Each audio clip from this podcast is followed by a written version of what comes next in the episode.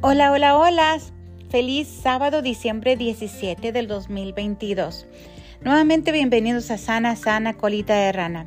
Primero, antes que nada, les quiero dar las gracias por su apoyo. Gracias por estar aquí y por existir.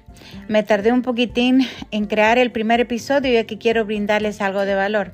Quiero que tengan la oportunidad de adquirir algo que tal vez les ayude en sus vidas. Y es por eso que me tardé, pero ya estoy de regreso. Y con esto arranquemos con el primer episodio. En este primer episodio les cuento parte de mí para que me conozcan un poco. Desde la edad de 26 años me surgió esa pregunta que no me dejaba descansar por mucho tiempo. La pregunta era, ¿cuál es mi propósito de vida? ¿Por qué de tantos seres humanos fui escogida para existir en este planeta? Creo que nos perdemos en el día a día con todas las ocupaciones que tenemos y no logramos a conocernos al 100% quiénes somos y por qué estamos aquí. ¿Por qué yo? Creo que cada ser humano que existe en este planeta tiene la oportunidad de impactar a el mundo de una forma grandísima. Muchos vivimos por poco tiempo y otros llegamos hasta más de los 100 años, ¿no? Otros llegamos al último suspiro de nuestra vida sin, sin haber aprendido o haber vivido la vida al máximo. Y creo que todos los seres humanos de alguna forma u otra estamos siempre buscando en mejorarnos a sí mismos. ¿Y a dónde voy con esto? Desafortunadamente crecimos con influencias negativas y también algunas positivas, claro, dentro de nuestra niñez o también dentro de nuestra adolescencia. Estas influencias han impactado quienes somos ahora como adultos el entorno en el que estamos constantemente siendo partícipes siempre influye en nuestras creencias. Esas creencias tal vez han sido positivas, pero muchas de ellas también nos han afectado, al tiempo donde ahora seguimos en una batalla continua con programaciones limitantes. Pero ¿qué quiero decirles con todo esto? Yo sé que no es fácil, pero yo sé que podemos cambiar nuestra mentalidad para ser exitosos. La pregunta del millón, ¿quién eres? ¿Cómo te ves a ti misma o a ti mismo? ¿Te has preguntado eso? Muchas veces nos perdemos en los títulos que nos han dado.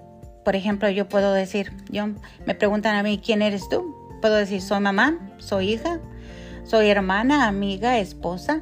Pero al final del día no es eso lo que somos. No somos un título. Por ejemplo, cuando me preguntan a mí también quién soy, ahora puedo decir con honestidad. Y me abro ante ustedes y les puedo decir que soy una mujer que ha tenido muchos retos, pero que esos retos los veo ahora como enseñanzas. Soy una mujer con muchos miedos, pero ahora estoy aprendiendo a enfrentar esos miedos tomando acción. Todavía me falta subirme nuevamente a una montaña rusa, que es uno de los más grandes miedos que tengo. Ya lo he hecho, pero necesito seguir enfrentándome a eso para conquistar ese miedo. Soy una persona que ahora sabe su propósito de vida. Dios me ha dado la habilidad de saber comunicarme con otros, aunque yo sé que necesito aprender a escuchar más. Uno de mis hermanos me diría eso y tiene toda la razón. Pero también sé que mi propósito es el ayudar a mejorar las vidas de otros. también mi propósito pienso que es estar al servicio de otros. Por eso estoy aquí. Hace años atrás escuché al doctor Wayne Dyer. Es una de las personas que considero ser uno de mis primeros, primeros mentores. Desafortunadamente, él ya murió. Pero él preguntó a, a su audiencia, si te exprimen ¿Cómo se le hace? Sí, como que si fueras una fruta, ¿no? Si te exprimieran, ¿qué sacarían de ti? ¿Sacarían compasión? ¿Sacarían bondad? Sacarían amor, etc. O sacarían rencor, odio, amargura. Lo único que sé es que al final, al, tomar mi último respiro, mi deseo es decir, hice de mi vida lo mejor que pude para dejar una huella en las personas que están en mi entorno. Ahora que se acerca la Navidad, piensen en esas preguntas. ¿Cómo quieren pasarse esta Navidad? ¿Qué nuevas memorias van a, crear con sus familias? Qué vidas van a tocar con actos de bondad y compasión. Siempre hay tiempo para mejorar. Es algo que yo continúo haciendo día tras día. Si te equivocas, solo levántate, sacúdete y aprende de tu error. Creo que es la mejor legacía que les podemos dejar a nuestros hijos. El ser perfecto no existe. Aprendamos a experimentar nuestra vida desde ese estado de gratitud.